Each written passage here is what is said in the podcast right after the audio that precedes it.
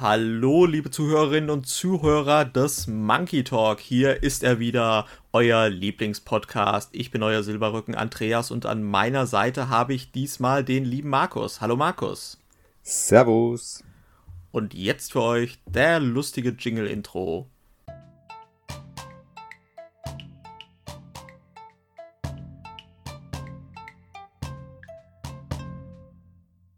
Ja, liebe Zuhörerinnen und Zuhörer, heute wieder zu einer exklusiven Folge des Monkey Talk. Und heute haben wir wieder etwas ganz Besonderes für euch vor. Es gibt nämlich heute keine Was haben wir gespielt Runde. Stattdessen haben wir wieder sozusagen, ähm, ich muss mir noch einen Formatnamen dafür überlegen. Wie fändest du Review Double Trouble, Markus? Oh, nice. Das war ganz spontan tatsächlich, habe ich mir eben gerade ausgedacht. du hörst quasi den, hörst du den Schulterklopfer? Ja. Ja, okay, schön.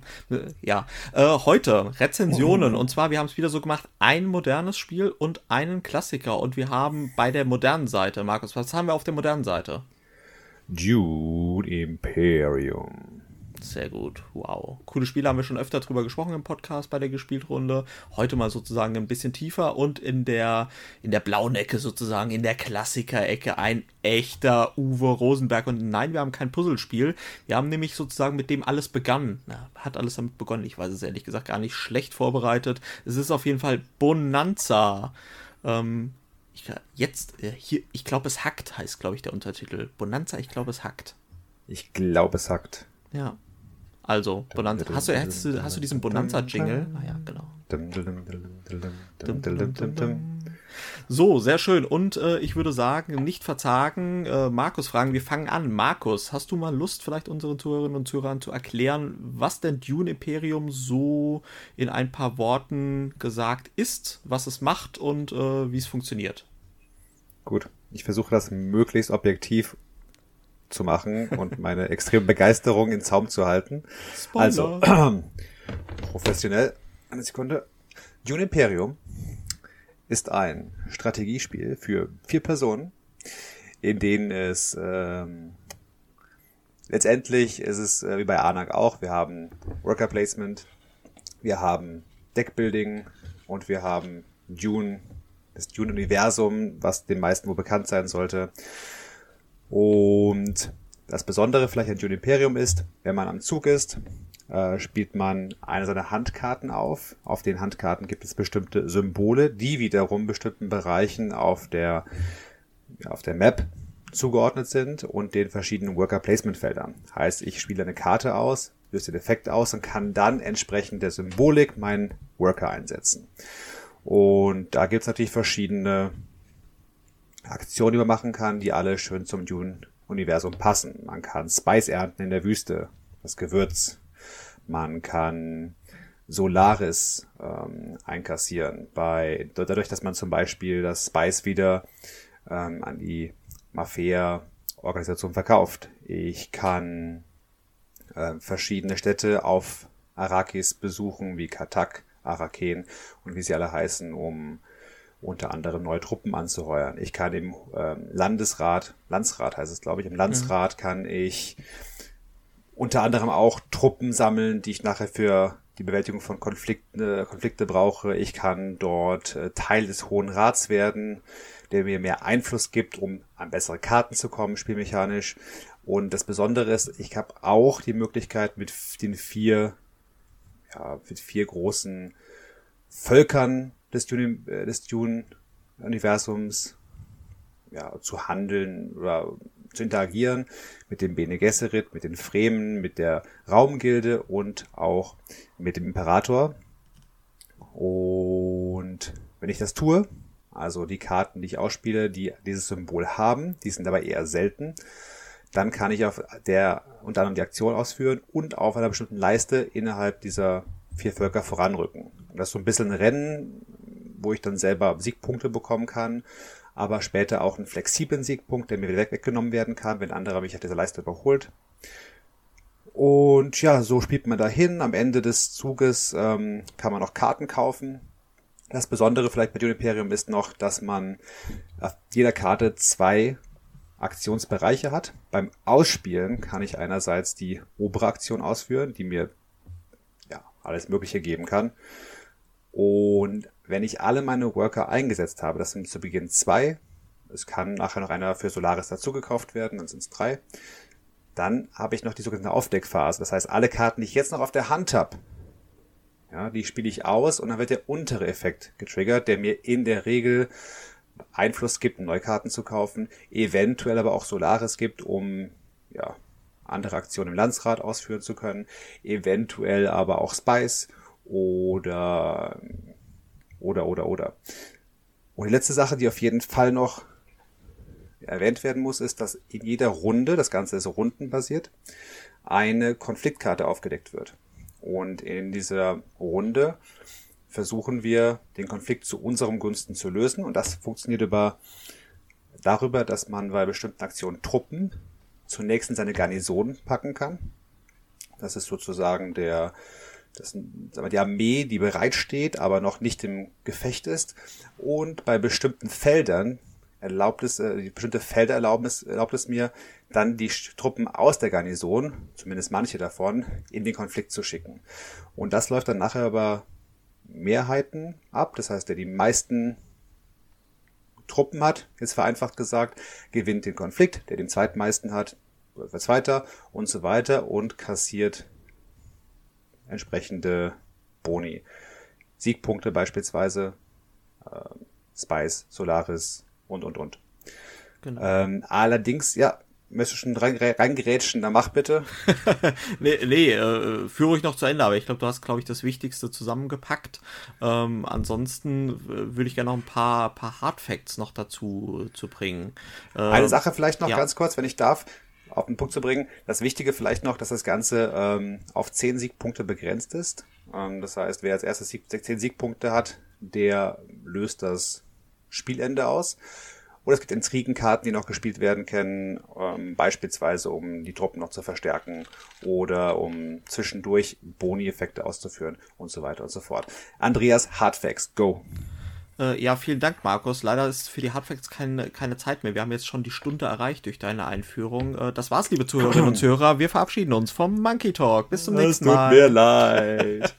Nein, alles gut. Ich bin's ja von Roy gewohnt, der Alte, der das Blubberwasser immer trinkt.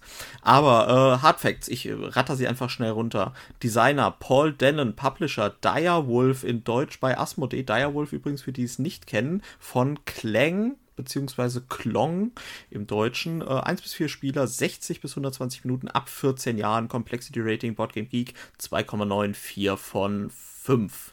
Ja, das ist es äh, zu Dune Imperium.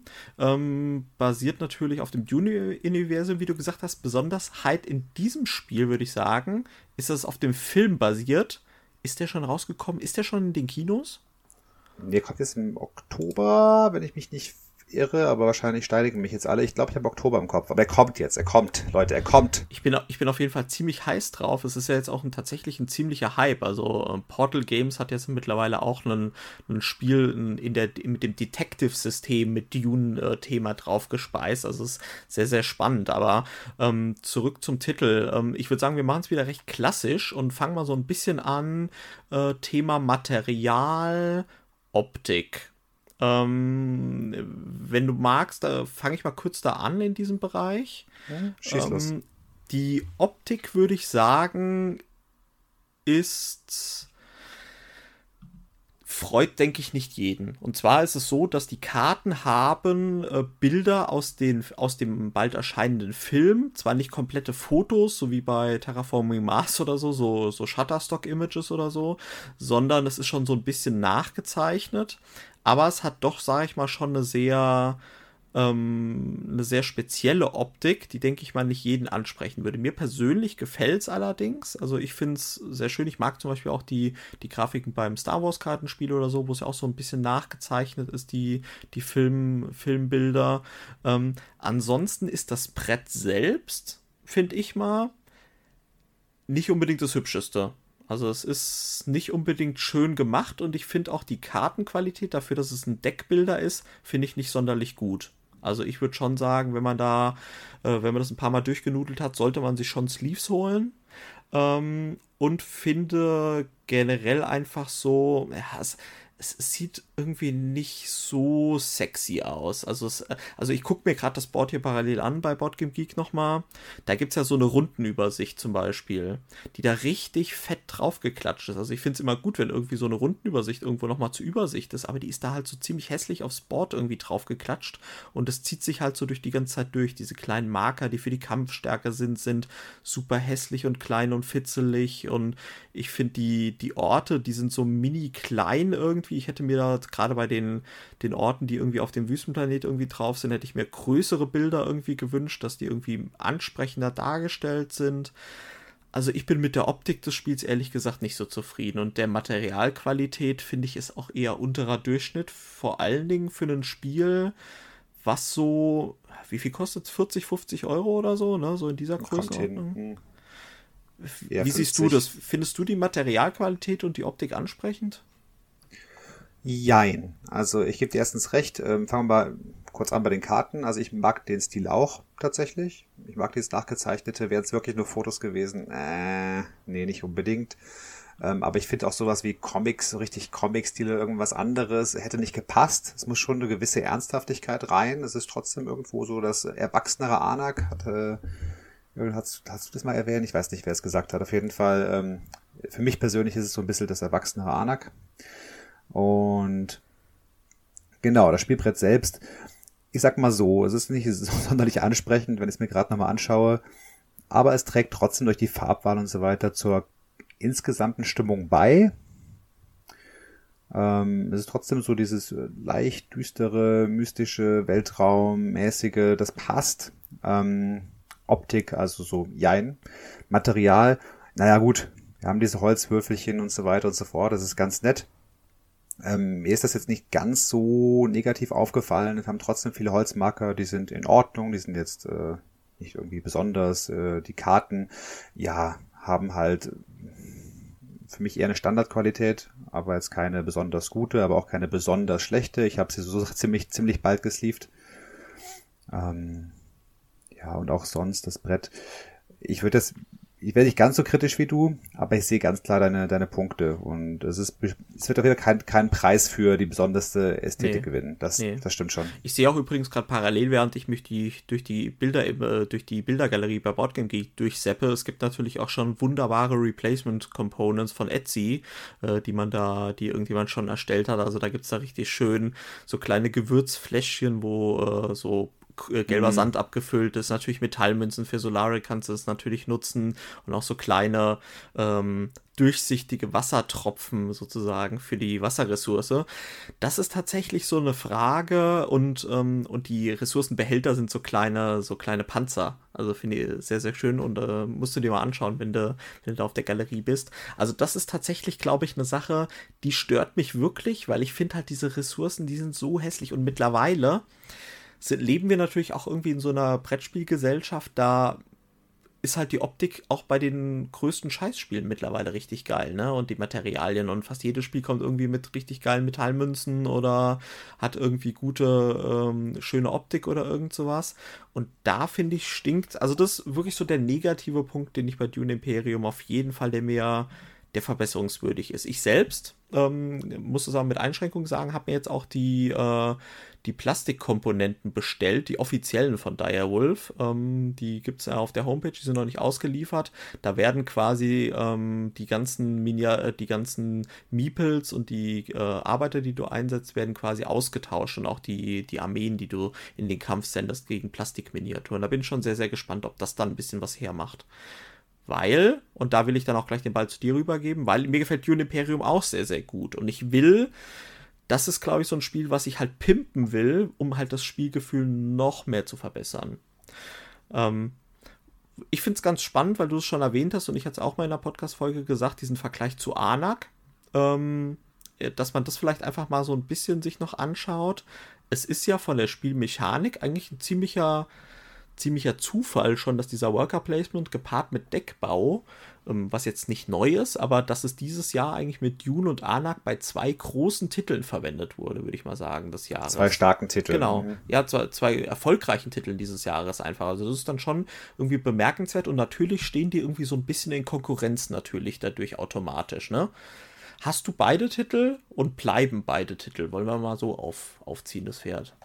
Ich habe beide Titel und es bleiben auch beide Titel. Ich meine, obwohl natürlich die Grundmechaniken sehr ähnlich sind, ich finde trotzdem, dass sich beide Spiele anders spielen. Also äh, erstens von der Stimmung her, ne, du sagtest, äh, Dune Imperium ist erwachsener, heißt aber auch, dass Anak vielleicht etwas leichter, fröhlicher ist und das passt auch für manche Spielegruppen einfach besser. Beispielsweise meine Eltern oder meine, meine Frau spricht einfach das Thema Indiana Jones jetzt die Halma äh, Oma. gesagt. Auf sowieso die Halma Oma und äh, wie sie alle heißen, einfach viel mehr an. Da kann ich mit Anak einfach punkten und mir macht's immer noch Spaß. Ähm, ich muss sagen, mittlerweile war ich dann schon auf ein bisschen mehr in Form von Erweiterungen und sowas. Bei mir wird's bleiben, weil es einfach gut angekommen ist bei meinem Familien- und Freundeskreis. Ähm, und Dune Imperium ist dann einfach der Titel, den ich persönlich für mich heraushole, wenn ich mit meinen Vielspielergruppen spielen möchte. Mhm. Ähm, was mir bei Dune Imperium einfach so ein, ein, Punkt mal zu erwähnen, einfach wirklich gut gefällt, ist, man hat irgendwo das, was bei Anak auch ist. Ähm, mit dem Worker einsetzen und dem Deckbuilding. Aber ich finde es halt so interessant, wie dieses Worker einsetzen und die Karten, das Deckbuilding extrem verwoben sind. Das ist bei Anak nicht der Fall und bei Dune Imperium schon. Das macht das Ganze interessanter, aber auch strategisch irgendwo herausfordernder, was den Deck Building-Mechanismus betrifft. Denn ich muss natürlich schauen, welche Karten kaufe ich mir, nicht nur wegen der Effekte, die da stehen, sondern auch wegen der Symbole, die da sind. Denn ich brauche die Symbole nachher, meine Arbeiter einzusetzen. Und ich habe eine Partie gespielt, in der ich die tollsten Karten hatte, die mir nichts gebracht haben am Ende, weil ich nie wieder ins Spice kam, weil ich äh, irgendwie meine, ja, die Symbole, die ich brauchte, um an Spice zu kommen, irgendwie schon entsorgt hatte aus dem Deck, habe keinen neuen nachgekauft und ich kam nie wieder ins Spice so ungefähr. Ja? Ähm, so grob. Das ist ein bisschen extrem dargestellt. Und ich finde das total interessant. Also ich finde einfach, dass der das Deckbuilding bei Dune Imperium einfach noch mehr Spaß macht als bei anderen. Mhm. Deswegen, ja. Ja, aber Wie hast du, das? ja, äh, stimme ich dir auf jeden Fall zu. Ähm, die, die Frage, die ich mir gestellt habe jetzt bei meinen Dune Imperium äh, Partien, es gibt ja diese vier Tracks, die du vorhin schon erwähnt hast. Ähm, und die ja, sag ich mal, verbunden sind auch deckbaumäßig mit diesen Völkern. Also du könntest natürlich theoretisch dir ganz viele äh, Fremen-Karten holen und dann irgendwie nur beim Imperator irgendwie aufsteigen, was irgendwie dann irgendwie keinen Sinn ergeben würde. Also es ist ja meistens so, du kaufst dir viele Bene Gesserit-Karten und gehst dann auch voll auf den Bene Gesserit-Track äh, äh, sozusagen. Ich hatte den Eindruck, ähm, als ob diese ähm, Intrigenkarten, die ja im Spiel mit drin sind. Und die kriegst du ja über den äh, Bene Gesserit-Track, richtig? Hm, hauptsächlich. Genau. genau. Und ähm, ich finde persönlich, dass diese Intrigenkarten sehr, sehr stark sind. Und dass, wenn du gar nicht auf diese Intrigenkarten spielst und einer spielt extrem auf diese Intrigenkarten, dass der hat sich in unseren Runden irgendwie meistens durchgesetzt, weil diese Intrigenkarten bringen halt sehr viel. Die bringen, was sehr, sehr wichtig ist, eine sind sehr, sehr viele Kampfkarten drin, die irgendwie dir in diesen Konflikten nochmal dann teilweise drei, vier, fünf Schwerter Boni geben. Also du kannst quasi völlig überraschend dann noch einen Kampf gewinnen. Äh, es gibt Karten, die bringen dir am Ende nochmal richtig fett Siegpunkte. Und es bringt auch Karten, die bringen dir während des Spiels was. Dann plötzlich irgendwie einen Boost, irgendwie es bringt eine Ressource oder es bringt irgendwie einen Schritt auf einer Leiste und so weiter. Und ich finde diese, diese Intrigenkarten sehr stark und in Kombination noch mit diesen Bene Gesserit-Karten generell im Deck, die lassen ja relativ schnell ähm, Karten, also die haben alle so diese Tendenz, die zerstören Karten und kannst dein Deck irgendwie noch schneller machen und noch mehr ausdünnen und so weiter. Also sehr zerstörerisch und äh, ich hatte den Eindruck, dass dieser Bene Gesserit-Track ein bisschen stärker als die anderen Tracks sind. Hast du, die, hast du auch so eine Beobachtung oder kam das bei dir gar nicht zum Tragen? Ähm, doch schon, also Bene Gesserit Track, der ist ja einerseits ähm, dafür da, um an die Intrigenkarten zu kommen, aber auch um Karten zu entsorgen und Karten genau. nachzuziehen. Und das Nachziehen von Karten habe ich persönlich jetzt sehr stark empfunden, ja. weil du einfach dein Deck schnell durchspielst. Du hast bei der Aufdeckphase, die ich vorhin erwähnt habe, also alle Karten, die du nachher übrig hast auf der Hand, werden ja aufgedeckt und bringen dir auch was, zum Beispiel zum Kaufen neuer Karten. Das heißt, umso mehr Karten du ziehst in der Runde, umso mehr kannst du aufdecken am ja. Ende, umso mehr Geld, Einfluss, irgendwas bekommst du. Das ist schon sehr stark. Allerdings, äh, Trinkkarten bekommt man ja auch auf Katak, also auf einem anderen Worker Placement Feld und auch beim Imperator auf einem der ja, auch Felder, sehr weil man da, Feld ist es, glaube ich. Wollte ich gerade sagen, man muss halt mit vier Spice zahlen, genau, man muss halt äh, entsprechend viel zahlen dafür. Aber es geht halt auch anders. Ähm, aber was du gesagt hast eben, ähm, bei dem Spiel finde ich es ganz gut, um das Ganze ein bisschen zu entkräften, dass man verschiedenste Strategien fahren kann. Ja, auch ich habe meistens äh, irgendwie Bene Gesserit mit im Spiel. Ich, das hast schon recht. Das ist halt so ein Streitpunkt, aber es ist auch gut, wenn alle vier das so ein bisschen herausgefunden haben mhm. in der Partie. Streitet man sich auch ein bisschen um die Felder. Ja. Dann, dann, dann wiegt sich nachher wieder aus. Plus, ähm, es bringt halt nichts, auf eine einzige Sache zu gehen, sondern man muss trotzdem irgendwo schauen, ähm, jetzt nur, ich habe auch eine Partie gehabt, da hat ein Kumpel von mir Bene Gesserit äh, Dauertrip gemacht, hat das ganze Deck voller Bene Gesserit Karten, hat sie alle anderen Karten fast schon entsorgt und es hat ihm nichts gebracht, weil er zu langsam war. Mhm. Ähm, also ich glaube, man muss trotzdem die Strategie, die man wählt, paar mit anderen Elementen des Spiels. Und dann ist es auf jeden Fall sehr stark. Äh, ganz kurz noch zu den Intrigekarten, ähm, weil du sie erwähnt hast einfach. Ich finde die im Übrigen total klasse, weil sie halt diesen Überraschungsmoment mit reinbringen, ja. sie dieses Unge diese Ungewisse, also immer eine permanente Spannung bis zum ja, Auflösen des Konflikts, wer gewinnt denn nun und so. Und auch am Ende sogar noch die Spannung, hat jemand noch Punktekarten, äh, womit er extra Punkte bekommt, überholt er mich noch oder nicht, ich weiß es nicht. Wobei, Kritikpunkt ist wieder, dass die, äh, ich, was soll ich sagen, also einerseits ein bisschen unbalanced sind, einige mhm. Karten sind einfach viel stärker als andere. Mhm und dadurch schon ein Glückselement mit reinkommt, ist in Ordnung. Ich habe nichts gegen Glückselemente. Und noch viel weittragender finde ich, es gibt in dem ganzen Deck, glaube ich, nur drei oder vier dieser Finalkarten, dieser extra Punkt bringenden Karten am Ende. Und das ist dann schon sehr willkürlich. Wenn du so ein fettes Intrigendeck hast, und da sind drei mhm. Karten drin, die dir extra Punkte am Ende bringen können. Und dann ziehst du die, im richtigen Moment hast vielleicht dann die entsprechenden äh, ja, äh, Bedingungen schon erfüllt und dann bekommst du erstmal zwei Siegpunkte geschenkt oder so, ja? Ja, oder nicht, es bringt auf jeden Fall einen, einen Zusatz, ein Zufallselement mit rein. Ich finde es aber auch tatsächlich nicht störend in, dem Spiel. Ich finde, es trägt zur Stimmung bei und es passt irgendwie zum, zum Gesamtspiel. Ähm, deswegen finde ich das, äh, deswegen macht es mir persönlich auch irgendwie Spaß, oft auf diese Intrigenkarten zu spielen, weil ich mag das irgendwie so nach dem Motto, Bam, hier nochmal Angriff und Bam, hier kann ich jetzt eine Ressource und du musst was abgeben, so nach dem Motto. Und ich finde das irgendwie ganz spannend und einfach spaßig muss ich ganz ehrlich sagen. Ähm, ganz kurz die Info auch noch für die, äh, für die Zuhörer. Es kommt auch eine Erweiterung raus demnächst. Ähm, das hat auch wieder eine Gemeinsamkeit mit Anak. Ne? Es kommt nämlich Dune Rise of X raus.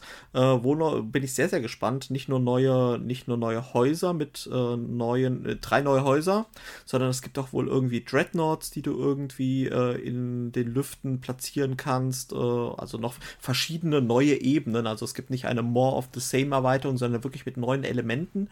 Und da habe ich mir schon die Frage gestellt, ob sie da vielleicht jetzt aus diesem Feedback gelernt haben. Ich habe das schon öfter auch gelesen gelesen mit den Bene Gesserit Tracks, äh, vielleicht gelernt haben und das so ein bisschen direkt schon gegensteuern mit, mit einer neuen Erweiterung dann. Das fände ich aber auch nicht schlimm. Also ich würde mir auf jeden Fall die Erweiterung auch holen. Auf jeden Fall. Also ich hab's, äh, ich glaube, dass äh, muss man ein bisschen schauen, ne? wenn wir die Podcasts aufnehmen, so hinter die Kulissen schauend jetzt gerade für unsere Zuhörer, dann ist es ja manchmal so, dass man irgendwie schon was aufgenommen hat, aber es wird dann erst danach veröffentlicht oder ich weiß nicht was. Ich weiß es gerade nicht genau, aber in meiner Top 10, ich möchte nicht zu viel spoilern, habe ich auch sehr, sehr, sehr, sehr hohen Tönen von dem Imperium gesprochen. Und auch ich werde mir auf jeden Fall die äh, Erweiterungen holen, weil ich finde das Spiel, wie gesagt, äh, grandios aufgrund dieser Mischung, aufgrund dieser sehr, sehr gut funktionierenden Mechaniken, aufgrund dieser Spannung, die erzeugt wird durch die Konflikte. Ich muss sagen, ich finde es cool, dass sie auch so dieses, dieses ähm, neue, neue Elemente mit reinbringen. Ich habe auch ein bisschen was dazu gelesen. Jetzt habe ich aber nicht genauer nachgeschaut. Kommt noch ein bisschen was vom Alten zusätzlich raus? Also es ist wirklich nur neu, weil ich muss ehrlich sagen, so ein paar neue Intrigenkarten, so ein bisschen was Neues in die Richtung, das hätte auch schon was, muss ich sagen. Ja, ich habe es auch noch nicht genau das Inhaltsverzeichnis gelesen, aber ich gehe natürlich davon aus, also es ist ja meistens so, dass eine Erweiterung da noch ein bisschen irgendwie neue Intrigenkarten reinbringen und ein bisschen das und das und ein bisschen ein paar extra Sachen und ein paar Standardkarten etc. Aber ich würde sagen, da kann man sich auch einfach überraschen lassen letzter Punkt, den ich nämlich auf jeden Fall noch ansprechen will, bevor wir dann auch zu, zu unserem nächsten Spiel äh, rüberrutschen, ist, äh, dass ja Dune Imperium, ich glaube, ich hatte es auch schon mal als Einleitung in irgendeinem Podcast erwähnt, auch eine sehr gute App hat. Ähm, nämlich eine App, die, die, die, vonnöt, äh, die nicht unbedingt vonnöten ist, aber wenn du es zu zweit spielst oder solo, ähm, brauchst du einen oder zwei Bots, die entsprechend mitlaufen. Da gibt es zwar ein Kartendeck, aber du kannst es ganz wunderbar auch über eine App von Direwolf laufen lassen, die dir dann genau sagt, welche Worker Placement Spots sozusagen blockiert werden und äh, was dann dieser Bot halt macht. Und ähm, viel wichtiger ist, ähm, dass halt diese App auch ein zufälliges Ereigniskartendeck hat, das im Spiel gar nicht mitgeliefert wird. Und das finde ich nochmal ein schöner Boni, äh, ein schöner, einen schönen Bonus, Boni ist ja die Mehrzahl, dass du quasi äh, nochmal ein zusätzliches Element hast. Da gibt es dann irgendwie, was weiß ich, zu Beginn der Runde sagt die App dann so nach dem Motto, oh, große Hungersnot, große Dürre, jeder, der hat, gibt eine Wasserressource ab oder sowas. Das finde ich auch nochmal eine sehr spannende Sache. Hast du, hast du damit mal gespielt? Ich habe noch nicht damit gespielt, aber ich habe es mir angeschaut. Ähm, habe es relativ spät entdeckt. Ich meine, ich habe es in, der Anleitung wird darauf hingewiesen. Also hätte ich vorher drauf kommen können. Hab's mir aber angeschaut, vor allem jetzt in, in Recherchearbeit vor dem Podcast hier und auf jeden Fall sehr interessant. Bringt aber und natürlich auch wieder so ein bisschen ein Zufallselement. Also ich habe es auch noch nicht ausprobiert. Ich stelle es mir aber tatsächlich dann auch manchmal schwierig vor, weil du bist ja schon ziemlich hart am, also du bist ja schon hart an der Mangelverwaltung. Also teilweise bis du dir zum Beispiel deinen dritten Arbeiter holen kannst für 8 Solari oder so, glaube ich. Mhm. Da, sparst, da sparst du ja schon so am Anfang meistens so ein bisschen drauf hin, dass du dir möglichst schnell den zusätzlichen Arbeiter holen kannst und dass es dann genau aufgeht mit den 8 Solari. Und jetzt stelle ich mir gerade vor, dann kommt dann, du willst ihn dir holen und dann kommt ein, Ele äh, ein Event und sagt dir so, jeder gibt 3 Solari ab. Und dann denkst du, na toll, geil. Ähm, das kann natürlich auch noch mal mhm. zusätzlich, wie diese Intrigenkarte, noch ein zusätzliches Zusatzelement, äh, Zufallselement mit reinbringen ja, muss, muss jeder für sich entscheiden. Aber es ist gut, dass es gibt. Ich meine, es ist einfach nur, ist ein extra Angebot, wie du schon richtig gesagt hast. Die Intrigenkarten gehören dazu und ich finde den Zufallselement auch passend. Es bringt mal Spannung rein, absolut. Ich hätte mir halt nur ein bisschen mehr, ähm, ja, vielleicht ein paar mehr Finalkarten gewünscht mit diesen extra Siegpunktbedingungen, dass es so ein bisschen verteilter ist einfach. Ansonsten ähm, auf jeden Fall kein Kritikpunkt von meiner Seite aus. Ähm, vielleicht ein Punkt noch und dann kann man von mir das äh, wechseln, machen, was du möchtest. Aber ich finde das einfach total spannend im Vergleich zu anderen Spielen. Ich mag halt einfach Spiele, die, wo ich am Ende nicht mit 287 zu 165 Punkten gewinne. Okay, das wäre schon ziemlich genial. So, so, so gewinne ich nie. Ähm, aber dass es in dem Spiel wirklich diese 10 Siegpunkte gibt. Einfach so jeder Siegpunkt, den man sich dann auch ergattert, der, der fühlt sich wertvoll an. Der fühlt sich so, ah, ich habe großen Schritt vorwärts gemacht. Und das Coole ist, dass es einfach äh, Stiegpunkte gibt, die einem wieder weggenommen werden können auf den Tracks zum Beispiel. Ja. Auch das finde ich einfach, äh, ja, mhm, einfach ja. rundum gelungen. Ich weiß nicht, ich möchte jetzt nicht zu sehr in Schwärmen verfallen, weil wir wollen ja professionell bleiben und haben ein weiteres Spiel in der Röhre, sagt man das? Aber, Im Petto. Ähm, Im Petto, ja, von mir aus. Äh, in, der, in der Hinterhand. Okay, ich bin heute nicht, bin halt, wie gesagt, wieder früh, früh aufgestanden, wie die letzten ach, 80 Tage oder. Nee, alles gut. Wir, wir, haben ja, wir haben ja auch noch ein bisschen Zeit für Tune. Ähm, tatsächlich würde ich aber nämlich auch noch mal mit der Abschlussfrage sozusagen gehen. Also bei Markus hatte man es ja schon durchgehört. Ich bin auch großer Fan und ich würde auch sagen, ich bevorzuge es gegenüber Anak, weil das für mich so ein bisschen dieser Vergleichstitel ist. Markus hat gesagt, bei ihm bleiben beide in der Sammlung. Bei mir bleiben auch vorerst beide in der Sammlung. Ähm, wobei ich ehrlicherweise sagen muss, wenn ich die Wahl hätte, das auf den Tisch zu bringen, ich habe halt nicht diese Familienrunde, die der Markus hat, würde ich mich eigentlich fast jedes Mal für Dune entscheiden. Habe ich es auch in der Vergangenheit so gemacht, weil ich halt einfach diese Interaktion, die noch mehr direkter ist bei Dune, würde ich sagen, als bei Anna. Also bei Anna gibt es natürlich auch Interaktionen, aber bei Dune ist sie einfach noch mehr in die Fresse, gerade mit den Konflikten und die liegt einfach meinen Spielerunden mehr. Ich denke, das ist auch nochmal vielleicht so ein Kaufkriterium, äh, Kaufentscheidungen für euch Zuhörerinnen und Zuhörer, zu welchem Spiel ihr vielleicht tendieren könntet. Also Dune fühlt sich deutlich noch konfrontativer an, also das muss man schon mögen, würde ich sagen. Ähm, und wenn man jetzt mit dieser Lizenz überhaupt nichts anfangen kann, ist natürlich auch die Frage.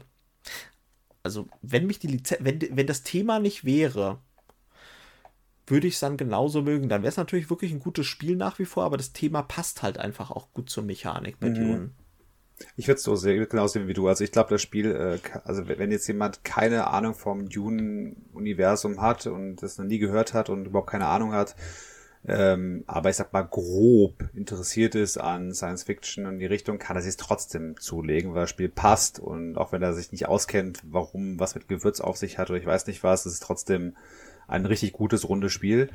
Aber natürlich, wenn man das Ganze schon kennt und dann äh, wird, weiß ich nicht, wie äh, die eine Karte mit ähm, ich weiß nicht wem, oder du spielst halt Paul Atreides und äh, mir fallen gar keine Karten ein, aber siehst dann auf den Karten die Charaktere aus dem, aus dem Buch oder bald im Film wieder. Das ist schon was Besonderes. Dass diese Stimmung, die, die, finde ich, werden durch die Karten schon gut transportiert. Also ich habe da schon das Gefühl, so in diesem Universum zu spielen. Und das finde ich sehr, sehr positiv, auf jeden Fall. Ja.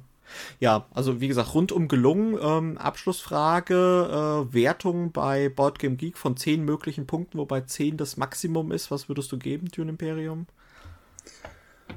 Ich sag mal noch mit der zusätzlichen Erwartungshaltung, dass jetzt die Erweiterungen nochmal hier und da ein bisschen nachschleifen, würde ich trotzdem die neun Punkte geben, denke ich. Oh, ja, hoch. doch. Das hoch. Ja, ich finde ich finde das Spiel sehr, sehr, sehr gut. Macht wirklich Spaß. Vielleicht bin ich auch einfach gerade extrem gehypt auf dieses, ich höre mir gerade das Hörspiel wieder an äh, und alles. Bin einfach den Film gehypt. Ich bin im Hype-Strudel gefangen, aber aus dieser subjektiven Ansicht gerade heraus. Im Sandsturm, im, im, im Sandsturm-Hype oh, gefangen. Gen, auf jeden Fall. Genau. Ja. Zu viel Spice geschluckt oder so. Dann. Genau, genau. Also ich würde äh, tatsächlich sagen, ich mh, mm, bin immer so ein bisschen konservativer bei den Wertungen, einfach weil ich mich natürlich auch gern von so Hype- und Momentaufnahmen irgendwie gern so ein bisschen mitreißen lasse. Deswegen lasse ich mir mal gern so ein bisschen Luft nach oben. Deswegen würde ich dem Spiel äh, sieben von zehn Punkten geben. Ähm, also das ist natürlich im, in der oberen Hälfte auf jeden Fall. Ähm, Gerade aber was Interaktion betrifft und so weiter, bin ich natürlich auch eher Fan, wer schon die Top 10 von uns gehört hat, von Roy und mir äh, in den Bereichen Rising Sun zu Hause und, und dieser ganze Kladderadatsch. Deswegen ist es schon ein schönes Spiel. Ähm, ist auch ein sehr, sehr gutes Spiel, gefällt mir sehr, sehr gut. Mit der Erweiterung kann sicherlich auch nochmal ein bisschen mehr Abwechslung nochmal mit reinbringen bei den Völkern, ähm, weil die, da hat man auch, sag ich mal, schnell so das Limit erreicht, obwohl, glaube ich, wie viel sind dabei? Acht oder so sind, glaube ich, dabei, acht mhm, Häuser. Genau. Äh, das ist schon eine ganze Menge, muss man, darf man jetzt nicht falsch verstehen, aber ich denke, sieben von zehn ist auf jeden Fall erstmal eine konservative, sehr gute Wertung, auch was, was bei mir das betrifft. Ich sehe es gerade bei Boardgame Geek, ist es schon overall Rank 32. Also das finde ich teilweise auch übertrieben, wie schnell da diese ja, Spieler auf den äh, All-Time äh, Hitlisten steigen. Das ist schon ein bisschen übertrieben. Eh. Also ich möchte jetzt nicht zu viel spoilern, falls die Top 10 Folge von mir und Alex Wir piepen es äh, einfach demnächst erscheint.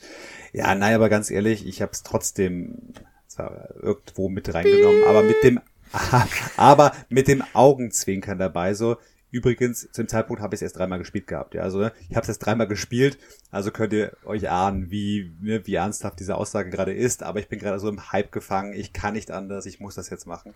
Ungefähr so habe ich das dann dargestellt. Äh, und so ist es auch. Ähm, ja, ich gebe die neuen trotzdem. Ich finde das ja. Spiel grandios. Ich, ich habe einfach immer Bock drauf. Ich habe es eben nochmal äh, Solo gespielt, also vor der Podcast-Folge nochmal Solo reingezogen und äh, sag vielleicht gerade nochmal, sagt vielleicht gerade nochmal für die Solospieler bei den Zuhörern, äh, lohnt es sich als Solospiel? Ähm, nein. Also es, ich finde, es lohnt sich nicht dafür, ich kaufe mir das jetzt als Solospiel. Es lässt sich gut Solo spielen, aber da gibt's einfach bessere. Ja. Ähm, ich finde, das Spiel lebt davon. Also ich persönlich finde es am allerstärksten in der Vollbesetzung ja. zu viert. Ähm, zu dritt geht's auch gut. Ja. Zu viert, wie gesagt, am besten. Zu zweit durch dieses extra Deck kann Find man auch, auch durchaus blöd. spielen. Ja, kann man spielen, sage ich ja. Alleine kann man spielen, macht auch Spaß, aber das ist dafür konzipiert, am besten zu viert und dann go. Genau, Kampf um die so. Siegpunkte. Ja, der, der Bot, der, der funktioniert, aber er ist halt total random, welchen, aber, welchen Spot genau. er besetzt und er ja. blockiert effektiv und manchmal kreuzt er halt komplett die Pläne mit dir und manchmal halt überhaupt nicht. Also ich glaube, genau. ja, deswegen würde ich so untersteigen. Also wenn ihr jetzt nur Solo spielen wollt, nein, definitiv nicht. Ja, genau. Also ihr solltet schon mindestens auch. realistische Chancen auf eine Dreier- oder Vierer-Runde regelmäßig haben. Ja. Eine letzte Sache noch, ich meine, das jetzt, äh, dann können wir weiterspringen. Ein Kritikpunkt vielleicht noch, einfach nur, weil er mir aufgefallen ist und anderen gar nicht.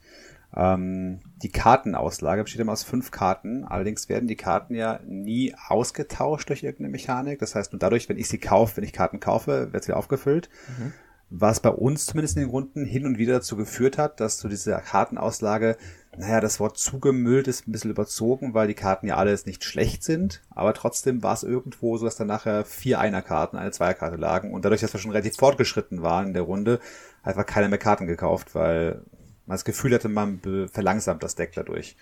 Ähm, also vielleicht, falls der Verlag zuhört, ich schreibe es uns nochmal hin, äh, das wäre so eine Sache, die mir aufgefallen ist, die ich mir wünschen würde, dass man zwischendurch durch irgendwas vielleicht die ganze Auslage ausgetauscht wird oder so. Ja, das ist tatsächlich ist ungewöhnlich. Ne? Bei Deckbauspielen wird ja eigentlich meistens so die erste Karte in der Reihe oder so ausgetauscht. Und beim, beim Bot-Spiel gibt es ja auch die Möglichkeit, dass die erste Karte ausgetauscht wird. Also der Bot zerstört genau. ja auch immer eine Karte. Ja, aber beim, ja. bei der Mehrspielpartie ist es halt, bleibt halt liegen. Und das war ja, ein kleiner Kritikpunkt, aber der in dem in der Fülle an sehr positiven Dingen, die wir jetzt gerade schon berichtet haben, dann doch eher untergeht am Ende. Habe ich tatsächlich auch nicht verstanden, die Designentscheidung dahinter. Also es gibt für mich eigentlich mhm. keinen Grund, warum man dann nicht eine Karte wegmacht, weil es gibt ja auch nochmal einen zusätzlichen Druck, sage ich mal, unabhängig davon, dass sie durchrotiert wird, gibt es ja noch einen zusätzlichen Druck. Oh, ich kann mir diese Karte gerade nicht leisten. Oh, und dann ist sie weg nächste Runde. Scheiße. Ja, ähm, ja, komisch eigentlich. Aber kann man ja auch hausregeln, denke ich im Prinzip. Ich glaube, es wird nichts kaputt machen, wenn man sagen würde, schon es geht halt immer eine Karte passiert. weg schon längst passiert. okay, gut. Also Dune Imperium. Ähm, das war sozusagen unsere Vorstellung von Dune Imperium. Ähm, wir finden es beide super. Markus ist noch voll im Hype-Train gefangen. Tschüt, tschüt. Und oh, äh, yeah. ich finde es auch gut. Also Silberrücken approved, Markus approved und äh, wir sagen an dieser Stelle vielen Dank an den Dennis vom Wolpertinger Spieleladen. Komm, jetzt mach nochmal den Hype-Train. Danke, Dennis. Tut, tut. Genau, der Dennis, äh, äh, großartig geladen, der jetzt auch umzieht. Also leider zieht er nicht von Gütersloh nach Frankfurt, sonst wäre ich da wahrscheinlich, na, eigentlich Gott sei Dank, sonst würde ich da richtig arm werden. Aber ich habe gehört, Linz in Österreich soll schön sein. Dennis, ne, weiß Bescheid. Nee, er, er, zieht wohl um in, äh, in Gütersloh in größere Räumlichkeiten und ähm, äh, Geschäft läuft aber nach wie vor äh, nahtlos weiter und der Versand. Ähm, das heißt, vielen Dank auch für die für das Sponsoring dieser Podcast-Folge, für den Wolpertinger Spieleladen und ich würde sagen, an dieser Stelle gehen wir weiter ähm, zu unserem, genau, sehr gut äh, für die Einleitung, vielen Dank. Es handelt sich um Bananza, wer es noch nicht erraten hat. Und das Spiel hat ja schon alleine das hat ja so ein bisschen diesen Wortwitz-Charme einfach der 90er Jahre. Ne? Also das merkt man ja allein schon Bonanza mit H und es ist ein Bohnenspiel.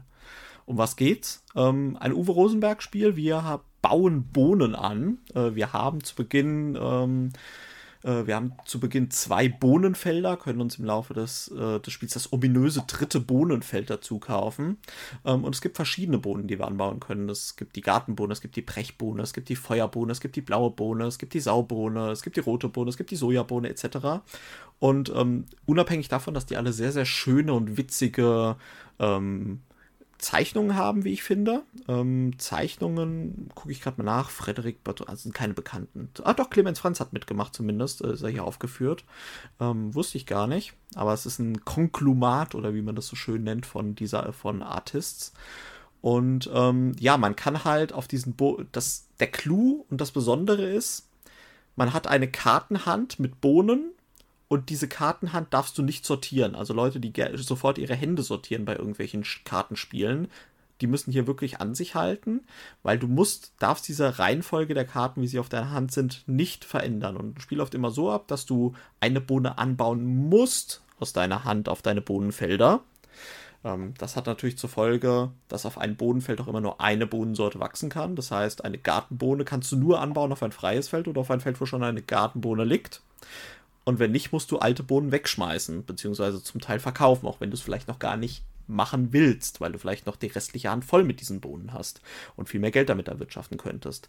Danach kommt es zu einer Handelsphase, die ist auch ziemlich essentiell. Also du deckst zwei Karten vom, vom Stapel auf und dann kannst du nicht nur die zwei Karten, die du aufgedeckt hast, musst du danach anbauen, sondern du kannst auch alles tauschen. Sowohl die Karten, die aufgedeckt sind, die kannst du verschenken, du kannst sie vertauschen, du kannst deine Handkarten, die du hast, komplett mit in den Pool reintun und mit verschenken, mit vertauschen. Und das ist so ein bisschen das Herzstück, finde ich, von Bonanza, weil zumindest in unseren Runden kam es dann immer zu wirklich basarartigen Szenen, so nach dem Motto, will jemand die blauen Bohnen? Ich kann sie nicht gebrauchen. Und alle, nee, bau sie doch an, schmeiß doch deine wertvollen Gartenbohnen weg. Und du, würdest du sie geschenkt nehmen? Nee, geschenkt nehme ich sie nicht. Würdest du sie geschenkt nehmen, wenn ich dir noch eine rote Bohne aus meiner Hand dazu schenke, die du gut gebrauchen kannst? Ja, okay, dann würde ich sie geschenkt nehmen. Also, das ist dann sozusagen, es geht in Bonanza einfach nur darum, deine Hand und die Reihenfolge so zu manipulieren durch geschicktes Handeln, dass du halt jede Runde möglichst eine oder zwei Karten sinnvoll anlegen kannst.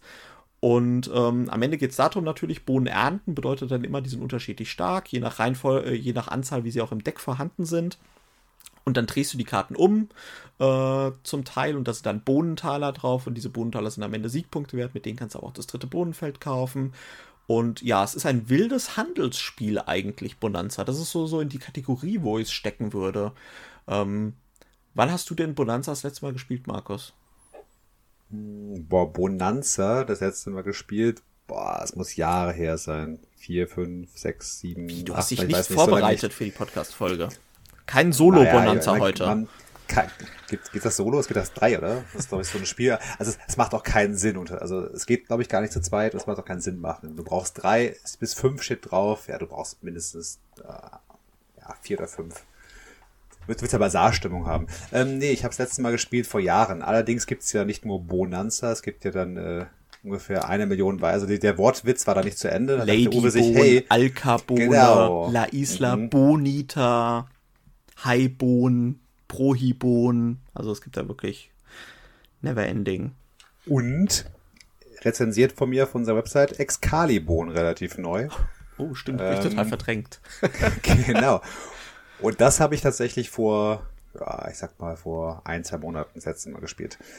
Genau. Also ähm, ich bin trotzdem immer noch im, naja, Bodenfieber ist überzogen, aber ich bin noch, äh, ich bin noch drin. Das ist doch ein Werbeslogan von Amigo, oder? Ich bin noch im Bodenfieber. Wirklich. Keine Ahnung, ich weiß es nicht. Aber ich äh, liefere gerade nochmal die Hard Facts dazu. Drei bis sieben, äh, drei bis fünf Spieler stehen. Ich muss tatsächlich jetzt hier von der Packung vorlesen, weil Boardgame Geek äh, sagt mir zwei bis sieben. Es gibt bestimmt eine von den 10.000 Erweiterungen, die es für zwei mhm. Spieler spielbar macht. Nee, es gibt, glaube ich, das Bohnenduell oder irgendwas. Ich weiß es nicht. Ähm, offiziell drei bis fünf Spieler Basisspiel ab zwölf Jahren, circa 45 Minuten. Autor Classic Uwe Rosenberg. Ähm, ja, Boardgame Geek äh, Complexity Rating 1,68 von 5. Finde ich passt auch so. Ähm, Alter ab 13 Jahren, das finde ich ein bisschen hochgegriffen, warum auch immer. Ab 13 Hier steht Jahren. 10 drauf. Warte, ich gucke auch mal auf meiner Box. 10. Ja, auf meiner kleinen Box steht gar nichts drauf, aber auf Boardgame Geek steht ab 13. Naja, wie dem auch sei. Es ist auf jeden Fall, würde ich sagen, eigentlich so ab 8 oder so spielbar. Also ich kann mir jetzt nicht vorstellen, dass zu. Also von den Regeln. Na, das kannst du, das, das kannst du auch. Also es kommt auch an, ne, wie viel Spielerfahrung vorhanden ist, aber ich würde zum Beispiel meinem Patenkind auf jeden Fall zutrauen schon. Mit acht, ja. Wie, wie sagt man das immer so schön in irgendwelchen Kinderrezensionen? Heißt es ja immer so, ab, äh, ab zehn Jahren und clevere Achtjährige können es auch spielen oder sowas sagt man doch immer, ne? Das kann durchaus sein. Aber dann ja, ich, ich stimme zu. Wobei, äh, ich habe auch einen äh, ziemlich, ziemlich cleveren Sechsjährigen als äh, Patenkind und ich, selbst dem traue ich das fast schon zu. Aber er ist auch, muss man sagen, also was Spiele betrifft, äh, irgendwie fünf Jahre voraus oder so. Ja, ihr müsst euch übrigens daran gewöhnen, dass wir jetzt in diesem Rezensionsteil quasi über Bonanza permanent werde ich diese Wortspiele quasi einbauen, die ich parallel hier schon aufgerufen habe. Also die deutsche Version hat der Bonanza, ich glaube, es hackt. Die englische Variante, halte ich fest, halte ich fest, heißt Bonanza to bean or not to bean. Uh. Oder es gibt auch die Erweiterung Bone to be wild. Ja, sehr cool. Ja, ähm, ja, tatsächlich äh, fangen wir mal wieder ein bisschen, äh, gehen wir mal von diesem wilden, wilden Bohnenritt weg sozusagen und äh, kommen wir zu den klassischen, klassischen Fragen. Äh, Optik, Material, was ja sich beschränkt auf Karten, äh, tatsächlich. Äh, Optik und Material, wie findest du das? Wie du schon sagst, lustige Illustrationen. Also ich find's lustig. Nicht mehr, nicht weniger. Karten, Kartenqualität ist auch wieder so. Ich meine, die ist halt kein Deckbilder, das heißt, du, äh, aber trotzdem, wenn du es viel, viel spielst, was ich nicht tue, ich habe jetzt nicht so viel gespielt, dann werden die sie schon relativ schnell abnutzen, denke ich. Ähm, die Illustrationen sind lustig gemacht, aber ja, ja, es ist, es ist nett, es ist nett und lustig, aber, aber auch nicht mehr. Ja, halt, heutzutage, glaube ich, ich kann es nicht mehr standhalten von der Optik ich, her. Ich, ich, ich, ich ich schaue gerade die Feuerbohne, die dann irgendwie sich gerade Zigarre anzündet. An der Tankstelle. Und, äh, am, Genau, irgendwie dann ist so eine, so eine Benzinpfütze und genau. lehnt sich so an eine Benzinkanister. Ja. Oder die rote Bohne, die nackt ist und rot anläuft, weil sie sich gerade die Hände noch vor, die, vor, die, vor das Gemächt hält. Genau, ja. sowas. Also ist schon. Ja, es ist, es ist lustig, aber äh, zur Kartenqualität, ich habe sie gerade, wie gesagt, hier gerade live sozusagen in der Hand. Ich finde die Kartenqualität sehr, sehr gut, muss ich sagen. Es ist okay. äh, tatsächlich, es kommt auch so ein bisschen natürlich in dieser klassischen Amigo-kleinen Packung. Das heißt, das kannst du irgendwo immer in die Hosentasche stecken. Ähm, und ich finde die Kartenqualität ähm, finde ich sehr, sehr gut. Ja, also ich biege die gerade so ein bisschen. Die haben auch ein schönes Leinenfinish, zumindest die Variante. Ich weiß gar nicht, Bonanza ist ja irgendwann auch mal gewechselt. Bei Lookout war das ja mal eine ganze Zeit lang. Ich kann ehrlich gesagt jetzt nicht mit, den, mit dem Wissen glänzen, wann das genau bei Lookout war und oder ob manche Erweiterung nur bei Lookout lief. Auf jeden Fall ein Standardspiel ist bei Amigo und da finde ich die Kartenqualität tatsächlich sehr, sehr gut. Ähm, Optik, wie gesagt, lustig, aber der Gag hat sich natürlich auch irgendwann mal ausge, ausgelacht. Ja. Ähm, wollen wir mal so ein bisschen die Rezension bei den Klassikerspielen, ähm, bauen wir eigentlich immer so ganz gerne auf. Ist das Spiel heute noch heute noch spielbar, weil das ja immer so ein bisschen, es gibt ja immer so diese Frage bei alten Spielen, so ist das gut gealtert? Heißt es ja immer so, ne? wenn man alte Spiele irgendwie vorstellt, fragt man, ist das gut gealtert? Ist denn Bonanza gut gealtert, Markus? Hm, ist Bonanza gut gealtert? Schwierig. Also ich, ähm, man kann es durchaus heute noch spielen, sage ich mal so. Aber es gibt da schon so ein paar Problemchen mit. Sie gab es damals auch schon, das hat sich nicht dran geändert. Aber es ist halt, fand ich damals schon, so wie heute, so eine Partie Bonanza. Ist, letztendlich haben wir diese kleine Box hier, so ein kleines Kartenspiel mit einem relativ simplen Mechanismus, wie du sagst, der Zentrale in dem Spiel ist dieses Handeln, ne? Und das ist echt lustig und macht auch Spaß. Aber so eine Partie kann sich auch echt die Länge ziehen. Ich finde für so ein kleines Kartenspiel, was dann teilweise bis zu einer Stunde dauert oder so, das wäre, glaube ich, wird heute nicht mehr passen. Hat damals vielleicht nicht schon nicht gepasst, vielleicht schon, ich weiß es nicht genau, aber es wird einfach heute, glaube ich, nicht mehr so passen. Optik haben wir eben schon angesprochen. Es ist wirklich nett und freundlich und lustig hat es mit den heutigen, äh, also wird, glaube ich, heute so nicht auftrumpfen können mit der Optik, wenn das jetzt heute rauskäme, was aber ja nicht nichts daran äh, ändert, dass man es trotzdem noch spielen kann. Ähm, ich würde erstmal kurz, weil mir gerade die Worte so ein bisschen fehlen, ich muss noch mal kurz ein bisschen nach, nachdenken. Okay, das heißt, ich, zurück an ich, ich, soll übernehmen oder soll, soll ich kurz ein Werbe, Werbe, ja, äh, Werbemusik-Jingle einspielen? Na, übernimm mal, genau. Okay. Wir sind gleich zurück. Ja, liebe Zuhörer, da sind wir wieder. Ähm, und zwar, ja, ich finde tatsächlich, also ich muss sagen, ich habe Bonanza auch schon lange nicht mehr gespielt, ja. Ich ähm, muss sagen, ah, es ist bestimmt zehn Jahre her, dass ich Bonanza gespielt habe. Ich hatte auch die Erweiterungen und ich erinnere mich, dass ich es damals geliebt habe, Bonanza. Und ich habe es in Familienrunden wirklich rauf und runter gespielt. Ähm, und finde, ja, es ist halt schwer, das jetzt zu beurteilen, ne, wenn ich es halt nicht gespielt habe, jetzt schon seit langem mehr. Aber ich finde diesen Handelsmechanismus, der hat immer noch, also er hört sich für mich immer noch so an, als ob der heute noch genauso seinen Charme hätte. Und dieses wilde, okay, jetzt nimm doch bitte die Bohnen, nimm die, ich nehme dir nächste Runde auch Bohnen weg. Und nimm doch noch die dazu und ich schenke dir noch die Gartenbohne, weil ich sie nicht anbauen kann, obwohl du dann drei Taler kriegst. Ich glaube, dieses, ähm, dieses spannende Element, das macht auch heute noch Freude. Und ähm, die Frage ist halt, aber das sagst du zu Recht mit der Länge des Spiels. Ich erinnere mich auch, das dauert schon so 45 bis 60 Minuten. Ich glaube, du musst ja den Stapel irgendwie, den Kartenstapel dreimal oder so durchspielen.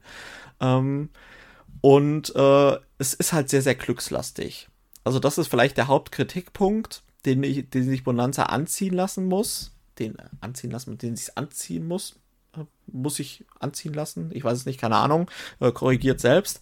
Aber es ist halt, es hängt halt wirklich davon ab, wenn du jetzt Karten nachziehst, ja, und du hast, was weiß ich, die Feuerbohnen gerade angebaut und die Saubohnen, und du ziehst nach und ziehst davon zwei Feuerbohnen nach und eine Saubohne, dann ist das super, weil dann weißt du spätestens, dann hast du später zumindest, wenn du relativ gut nachziehst und immer die Bohnen nachziehst, die du angebaut hast, dann hast du Glück und brauchst du überhaupt nicht Gedanken machen, um irgendwelche Bohnen wegzuschmeißen.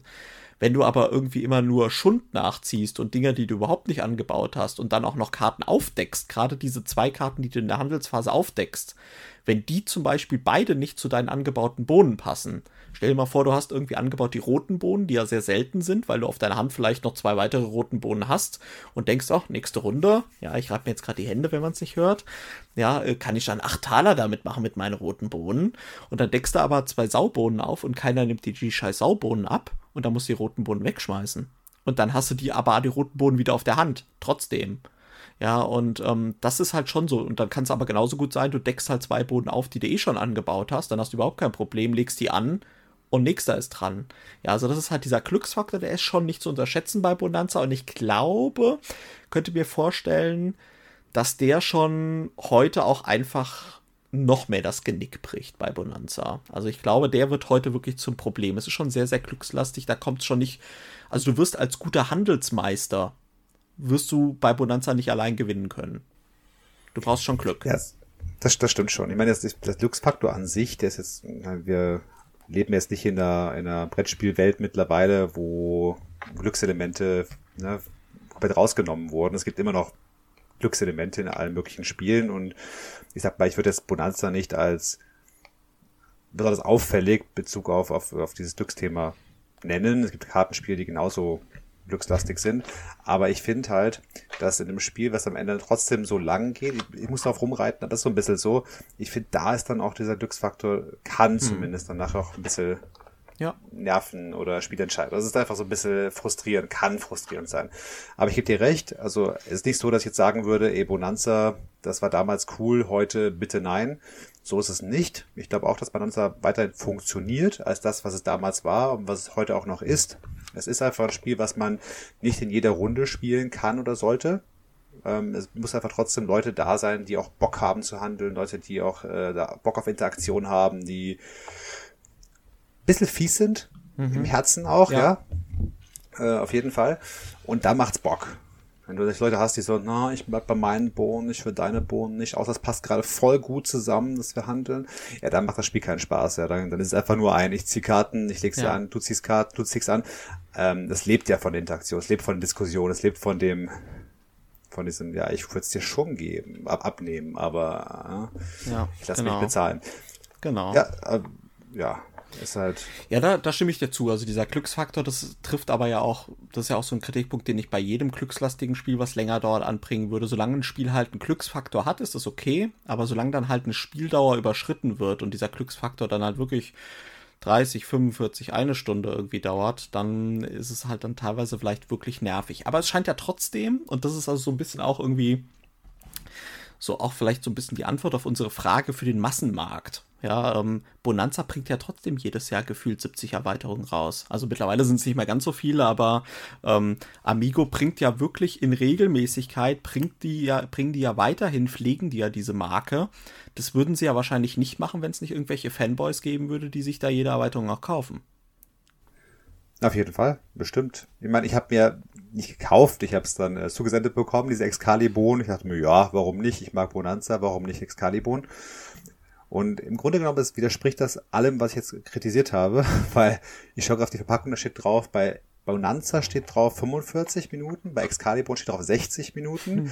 Wenn ich mir das überlege, es ist genauso glückslastig wie Bonanza im Grunde genommen, aber ich fand es trotzdem einen Ticken besser. Ähm, merkwürdig.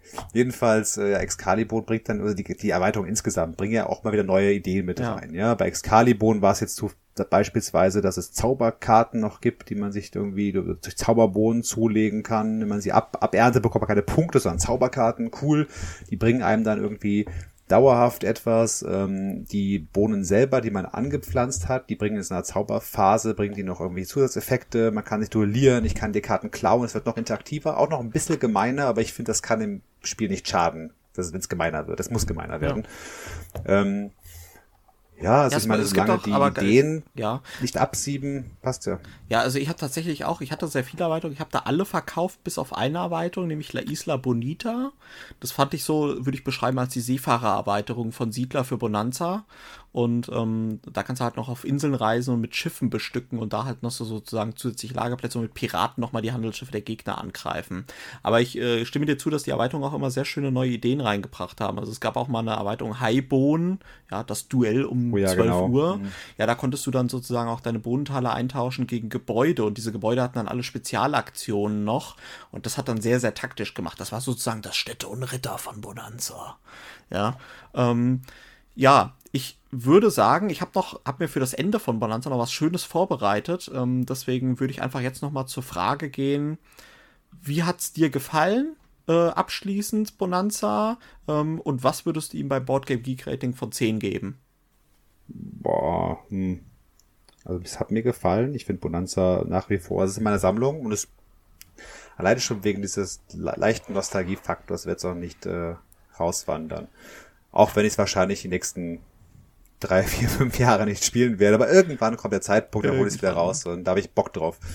Ähm, boah, Boardgame Geek, war schwierig. Ähm, mh, 6,5. Darf ich das? Ja, ja, ja, das kannst du, aber es ist natürlich auch, das ist ja schon sehr positiv, finde ich. 6,5. Ja, doch. Es ist ein bisschen der Nostalgie-Bonus mit drin, muss ich zugeben, aber, aber es ist einfach, wahrscheinlich würde ich 6 geben. Für 5 ist es doch zu gut. Ich meine, es ist trotzdem ein schönes Spielchen, es macht Spaß und, und ich kann keinem Spiel, was Spaß macht, irgendwie 5 Punkte weniger geben. Das kann ich einfach nicht. Ähm, die 0,5, einfach weil es echt viel Spaß gebracht hat in der Vergangenheit. Ähm, wie siehst du es denn? Ja, ich, ähm, wie gesagt, ich kann auch noch aus meiner Erinnerung sprechen. Da fand ich Bonanza großartig. Wenn ich mir das aber jetzt, äh, sag ich mal, heute strukturiert vornehme, hört sich's, glaube ich, heute nicht mehr so nach so viel Spaß an wie früher. Aus den genannten Punkten. Ich würde wahrscheinlich, ich werde es auch immer behalten, zumindest das Basisspiel und die erste Erweiterung. Ähm, Werde es wahrscheinlich aber auch nicht mehr auf den Tisch bringen, wobei ich das bei Wizard auch immer gesagt habe, dass ich es wahrscheinlich nie wieder auf den Tisch bringen will und es kommt immer wieder eine Wizard-Runde plötzlich irgendwie zustande. Ähm, ich würde bei Boardgame Geek, ich bin immer ein bisschen konservativer als du, ihr merkt schon, ah, ich glaube, ich würde Bonanza eine 4 von 10 geben. Einfach nur, weil es, glaube ich, zu lang ist heute, weil es zu glückslastig ist für die Zeit, äh, die es dann auf dem Tisch ist. Ähm, aber es ist trotzdem ein mittelmäßig, unteres, mittelmäßiges Spiel in der heutigen Zeit, auch in dem Bereich, glaube ich, für das es gemacht ist, nämlich reines Familienspiel. Ja, das, das, das stimmt schon. Also wenn ich es unter dem, dem Gesichtspunkt aus betrachte, würde ich es auch schlechter Nee, jetzt darfst du nicht mehr. Jetzt darfst du nicht das mehr. Ist, 6,5. Das, ist es, das, das ist es nämlich irgendwie nicht. Ich finde es eher, eher tatsächlich für die, na gut, das ist ein ziemlich langer Absacker in der Mehrspielerrunde, aber dafür ist es gemacht. Und in ja. dem, in dem Rahmen gebe ich ihm, gebe ich ihm die 6. Okay. Plus Nostalgiebonus, okay. 5. Ähm, genau. So, Markus, wir haben heute, äh, es hat mir großen Spaß gemacht. Ich habe, wie gesagt, noch was Spezielles fürs Ende vorbereitet. Äh, entspann dich, du brauchst nichts machen. Ich würde nämlich sagen, wir sagen jetzt schon den Zuhörern Tschüss und danach endet quasi die Folge. Einfach nur, indem ich ein paar Erweiterungen von Bonanza wegen der Wortwitze noch vorlese. Uh, ja. Dann, äh also tschüss, liebe Zuhörerinnen und Zuhörer. Es hat großen Spaß gemacht. Vielen Dank, Markus, äh, für diese schöne Folge. Und lasst uns bitte gerne ein Feedback da, wie ihr dieses Format findet mit den Rezensionen, mit gerade auch äh, die Kombination modernes Spiel und Klassiker. Und ähm, vielleicht habt ihr auch Vorschläge, was wir als nächstes mal rezensieren sollen. Ja? Ja. Hört sich gut an. Machen wir so. Gut, also dann tschüss, liebe Zuhörer und viel Spaß beim Wortwitze, Andreas, und euch viel Spaß beim Lachen. Macht's gut. Ich geh ins Bett. Ich wünsche euch einen schönen Tag. Ciao, ciao. Ciao. Bona Nostra. Marco Bono. Bonedikt. Bonaparte. Bon Camillo. Bonedikt, das hatten wir eben schon auf der schwäbischen Eisenbohn.